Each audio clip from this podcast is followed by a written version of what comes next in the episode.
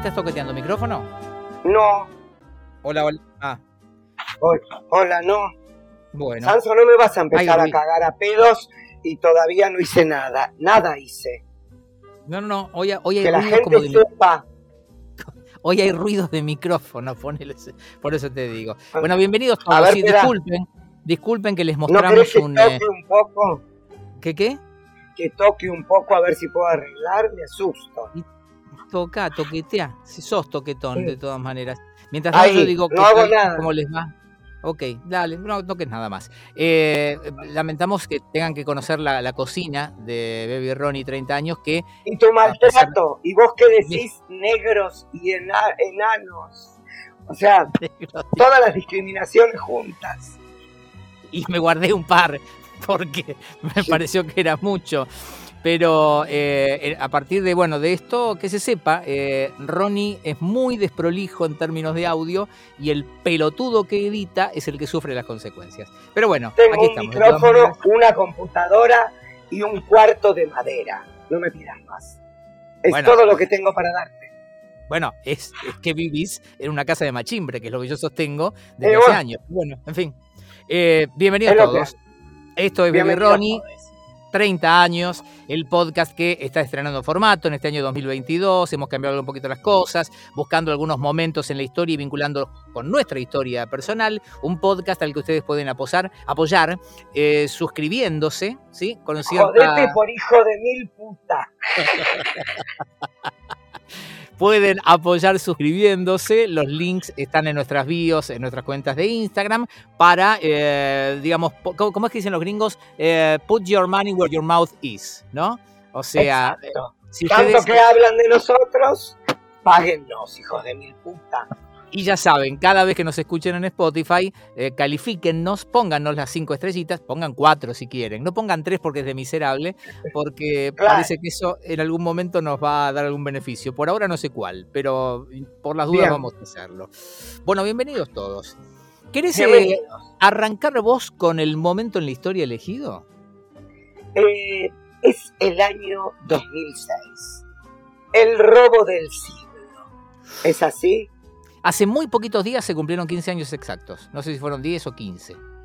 Sí, porque fue en enero y eh, hay cuando, toda una subhistoria. Sí, seguro. Cuando, cuando me enteré del aniversario, hace un par de semanas, me asombró que solo hubieran pasado 15 años. Para mí era como mínimo 20, 25, me parecía que era mucho más atrás.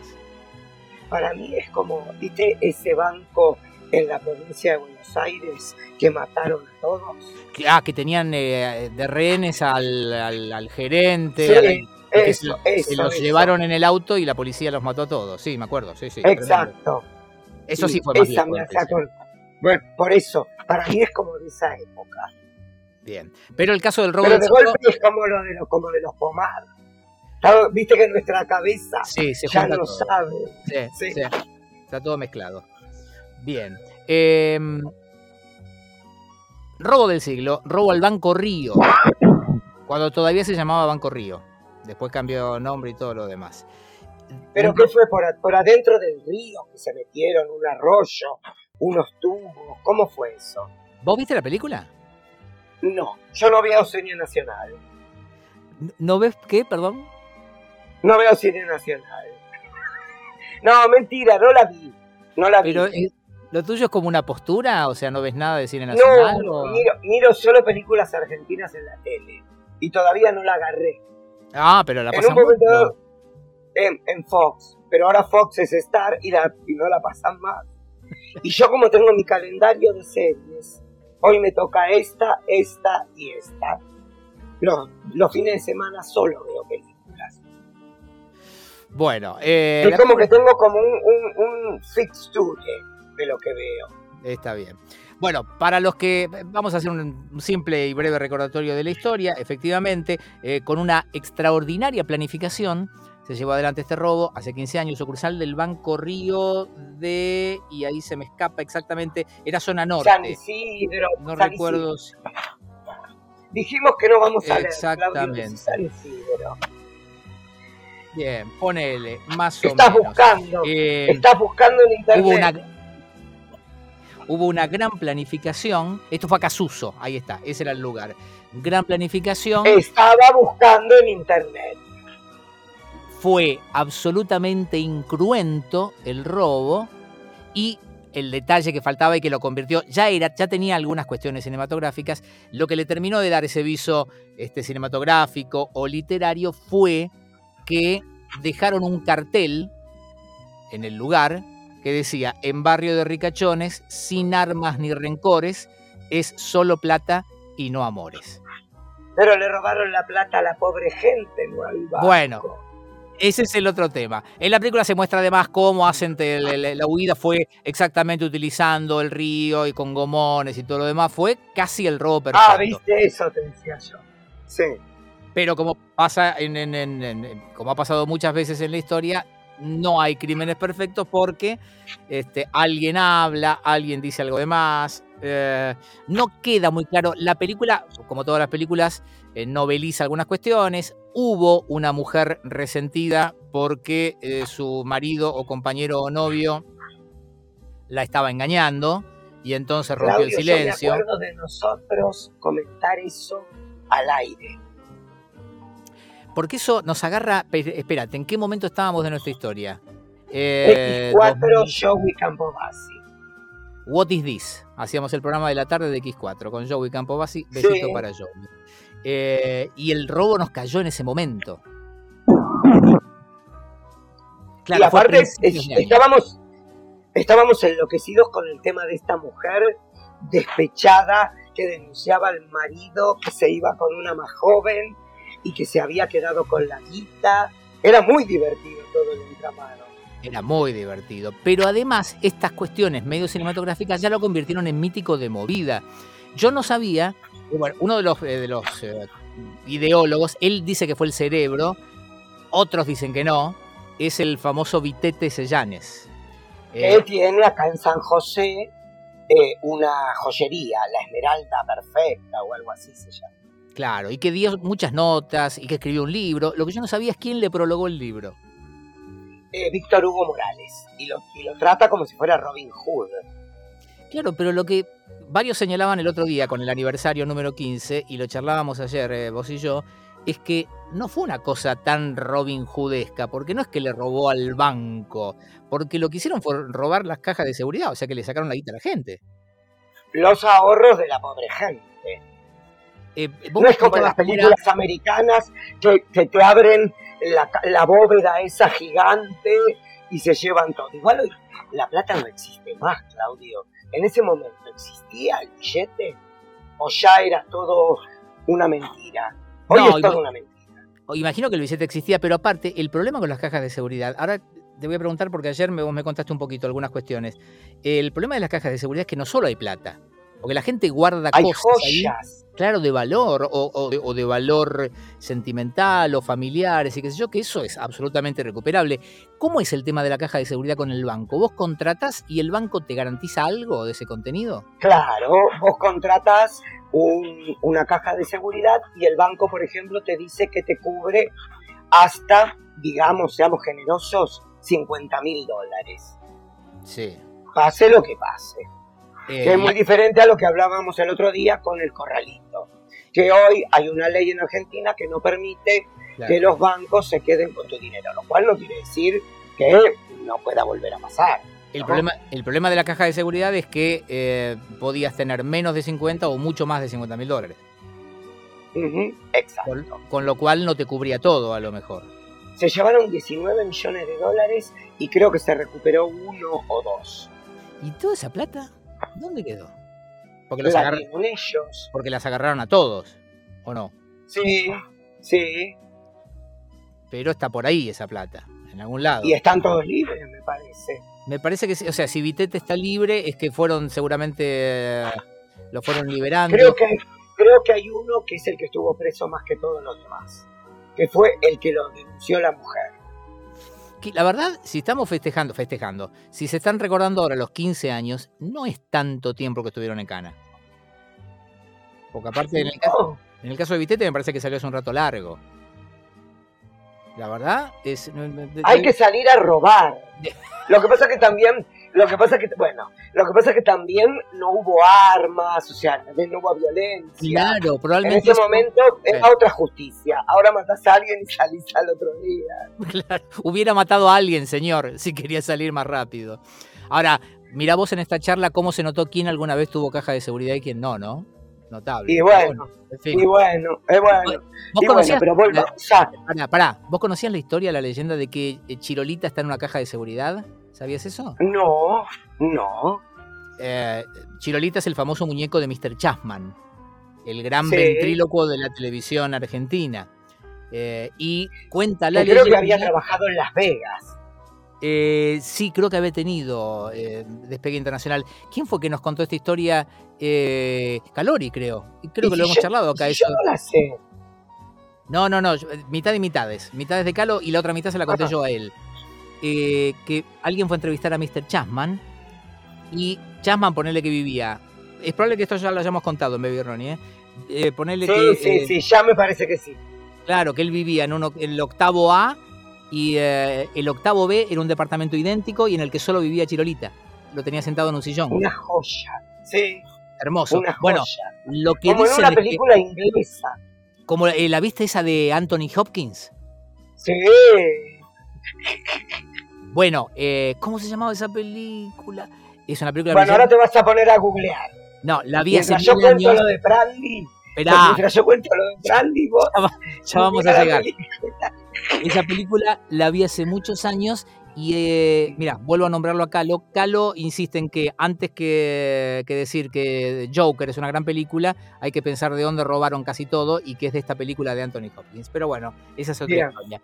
Eh, la, termino la historia. La leyenda dice que una vez que murió Chasman, a Chirolita la familia lo guardó en una caja de seguridad. A mí me angustia mucho pensar. se quedó con los dos departamentos. Pero pensar que el muñeco está plegado, porque tiene que estar plegado. No hay sí, va, no, porque hay diferentes tamaños. Hay unas que son grandes. Pero tanto como para tener a Chirolita estirado. Sí, eh, como, viste, los cajones, los cajones del escritorio que había dos comunes y uno hondo. Sí, puede ser así que tengan son, Así son. Y hasta a lo mejor lo tienen sentado en su silloncito de perro. Puede ser.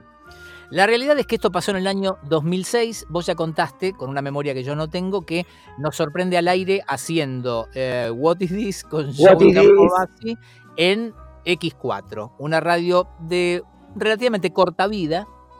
Sí, del grupo Cuatro Cabezas. Exactamente, y que tuvo varias, como varias etapas y varias épocas y qué sé yo. Después de hacer, o sea, ese mismo año terminamos de hacer em, What is This, y vos te fuiste a hacer la mañana de X4. Primera con María Julia Oliván y un grupo de periodistas. Una mañana seria hacía con una productora, exacto, con una productora que recibía plata del gobierno. Bien, del gobierno de ese eh, momento. María, sí, María Julia se ofende, se va, ¿Por yo no sé por qué, no sé, a lo mejor se enteró antes que yo y eh, era que no pagaban, que se quedaban con la guita. ¿Pero y cuánto lo hiciste el programa? ¿Poco tiempo? ¿Pocos meses? Un mes, un mes. Un, mes nada Cuando vi que no cobraba, y sí, cuando vi que no cobraba, fui a la oficina que tenían en Diagonal Norte y em, no me querían pagar, no me querían pagar. Y antes de irme, eh, agarro una impresora y dos pasajes de avión y me voy. Me cobré con eso. ¿Pero de dónde sacaste los pasajes de avión? ¿Que estaban arriba de una mesa? Arriba de un escritorio. Acabo de toser.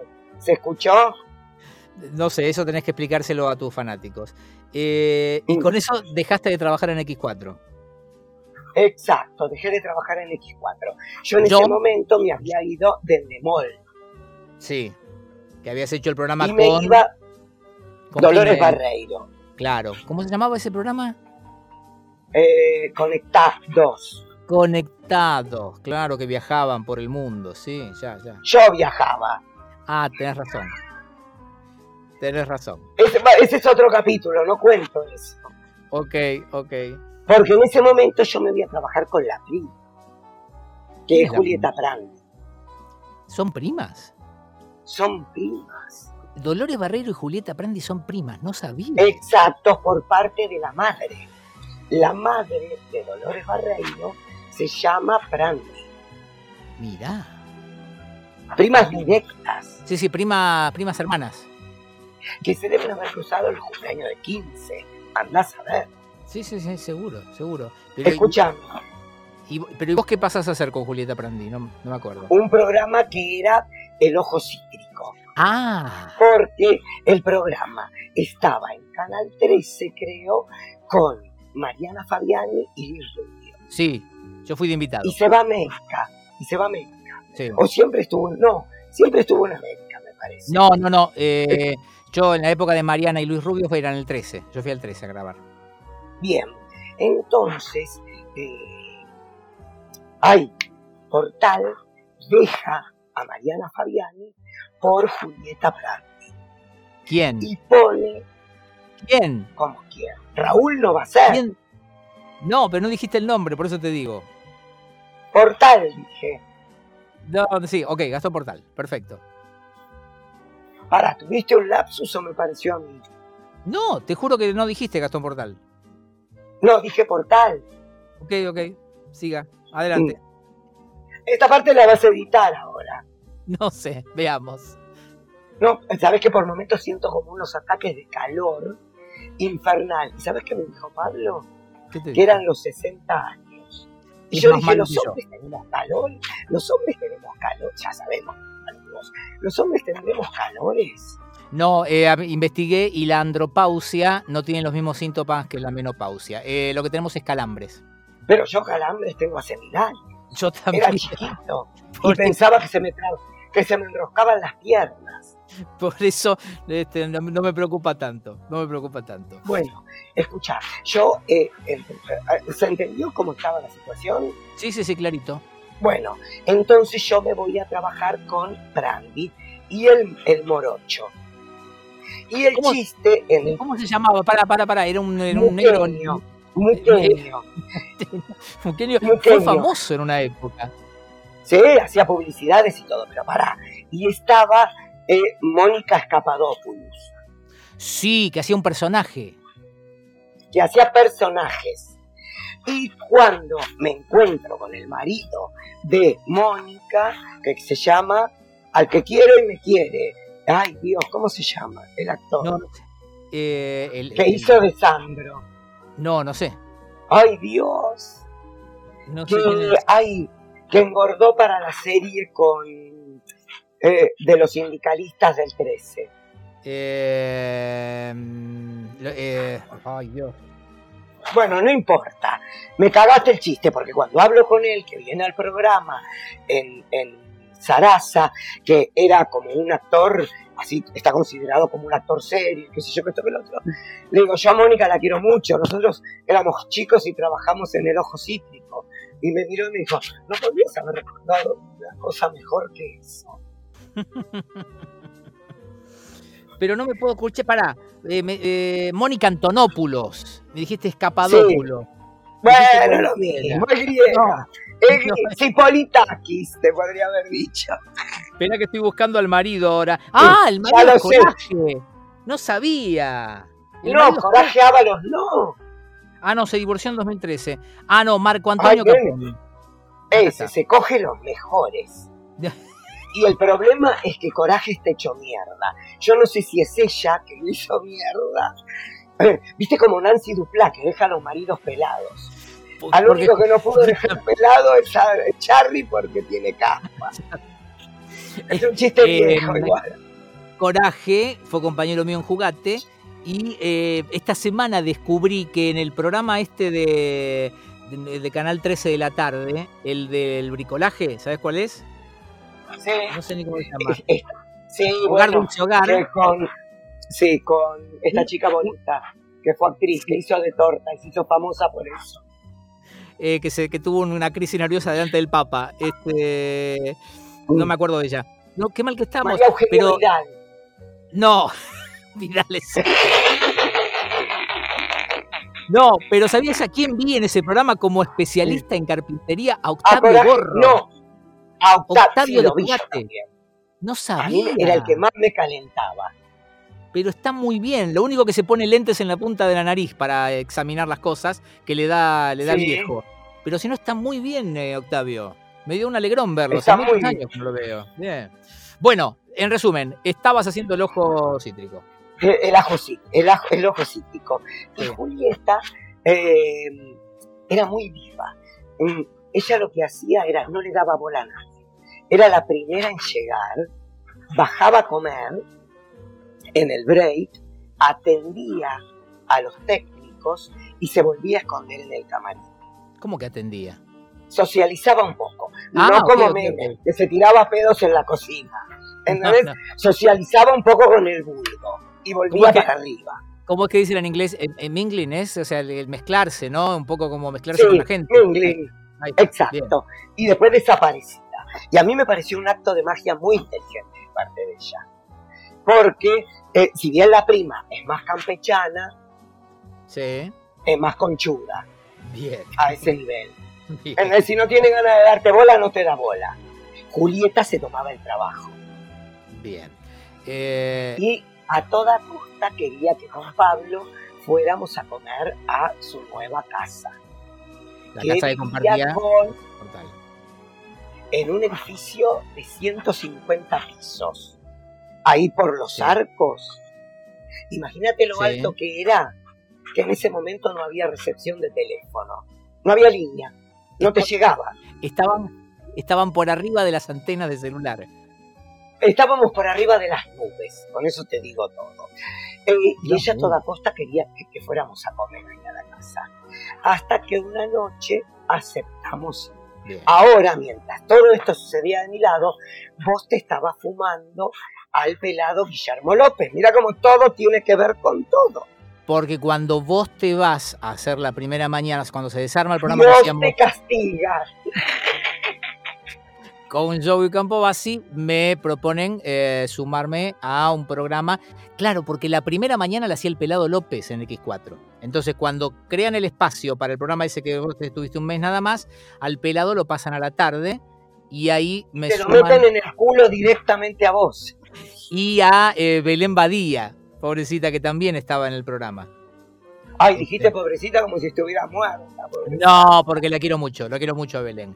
E hicimos ese programa que duró, que ya no me acuerdo cómo se llama, cómo se llamaba. Eh, eh, eh, para los que nunca escucharon X4, los programas todos tenían W en el nombre. Y, eran en inglés, creo. Entonces, y ahí se formó la pareja de Julieta Pink y Seba Wanreich. Claro, ellos hacían a la mañana, la segunda mañana, que era Wannabe, me parece. Sí. Y el de la tarde con el pelado, no sé cómo se habrá llamado, no me acuerdo. What the fuck? Debería haberse llamado así, un programa en el que con el pelado, con el que tengo ahora buena relación, no teníamos la misma... ¿Qué significa buena relación? Que hemos hecho las paces. Eh, no teníamos la misma... Pero, ¿se habló? ¿Se habló? No, no, fue más espiritual. Bueno, contá eso y después contame lo otro. No, fue más espiritual. Eh, eh, digamos, teníamos mm. diferentes visiones de la manera en que cara el programa. Digamos, visiones que eh, mi visión no tenía por qué ser aceptada, porque el programa era de él. Pero yo de todas maneras estaba en desacuerdo y ahí estrené lo que nuestro amigo en común, Juan Alvear, llamó el bebé malo, que dice que él no lo conocía. Y dice que ahí este, hizo su debut el bebé malo, que parece que se portaba mal al aire. así que... Pues es que lo sigue haciendo. Hay que reconocer que por más que Santiago del Moro le hace el chivo a tu mujer, son muy egoístas con ese muchacho. Él quiere coger con vos y vos no querés coger con él. De ninguna manera, de ninguna manera. Pero bueno, que yo te lo digo. El programa en un momento eh, llega a su fin, qué sé yo, no fue el mejor de los finales. Y hace un tiempo, unos 4 o 5 años, nos, nos reencontramos en una fiesta con Guillermo y sin hablar del asunto. Con Guillermo. Guillermo, sí, el pelado López. Y sin hablar del asunto, yo siento que eh, las eh, asperezas de ambos lados. Así que está todo bien, está todo bien. Yo creo que él se bajó del pony. A lo mejor yo también. Yo no tenía, o sea, ni por qué. ¿Vos cuando estuviste arriba del pony? Me bajé de la tortuga. Sabías hacer radio, sabías hacer radio. Cosas que pasan. Ahora, gente, gente con más suerte que el pelado López, yo no A la suerte que ayudarla siempre, Ronnie. ¿Y cómo se ayuda? hay que trabajar. A, la suerte hay que ayudarla con trabajo y este, con una cuota mínima de talento. No, no hay nadie que haya llegado lejos solo por suerte. ¿Vos decís? En algún momento se te termina la suerte, digo yo. Bueno, hola.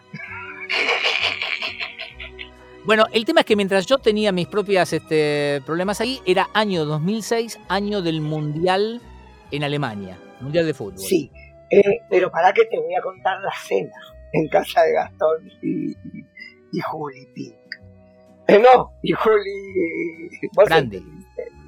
Sí, eh, vamos a comer. Y el plato era ravioles con manteca. Que había hecho Julieta cocinando para los invitados. Sí, Muy bueno, una caja, una caja de ravioles de manteca tampoco, era Doña Petrona, Ximena Sáenz. Eh, y entonces eh, nos sentábamos, charlábamos, llevamos un vino y ahí descubrimos la extraña fascinación de Gastón Portal por las radiografías. Colecciona radiografías de quebraduras. ¿En serio? Te lo juro por Dios. Así como vos coleccionás sueños y yo colecciono mugre, él colecciona eh, eso. ¿Te gustó? Es un dato interesante. Pero, pero, ¿lo tiene expuesto en una pared o algo? No, no, no. No sé cómo llegamos a un cuarto donde empezamos a ver radiografías, no me preguntes. Y ahí estaban todas. Mirá, notable, notable. Espera que te mucho, ¿no? Sí. Eh, cerramos con esta historia y continuamos año 2006 parte 2. Ahora mismo. No, la semana que viene, digo yo. Pero ahora mismo querés cortar. Y van 27 minutos. esto yo... va a creer. yo lo que digo es, redondeamos esta historia porque ese programa y esa relación con esa productora te terminan llevando a otra parte de tu vida, que me parece que merece un tratamiento más... Este, no, no ese programa y esa productora. Otra productora que ya me quería de antes me ofrece una oferta. Mira, te hace una oferta. Sí, Esas ofertas que no se pueden rechazar. Te dije, me ofrece. Sí. Estoy vieja, Claudio, y hace mucho calor ¿Qué decís? ¿Cuento la comida o no cuento la comida? ¿Me acosté con Muqueño o no me acosté con Muqueño? ¿Cómo es mi salida del programa y la entrada de Luis Rubio, que había fracasado con otro programa y volvía con el caballo cansado? Yo digo que todo esto puede ser parte de una nueva instancia, la de la semana que viene de Bebe y Ronnie 30 años. Ronnie, te tengo que preguntar, es obligatorio. Sí. ¿Cómo se va a llamar esto? Ravioles con manteca.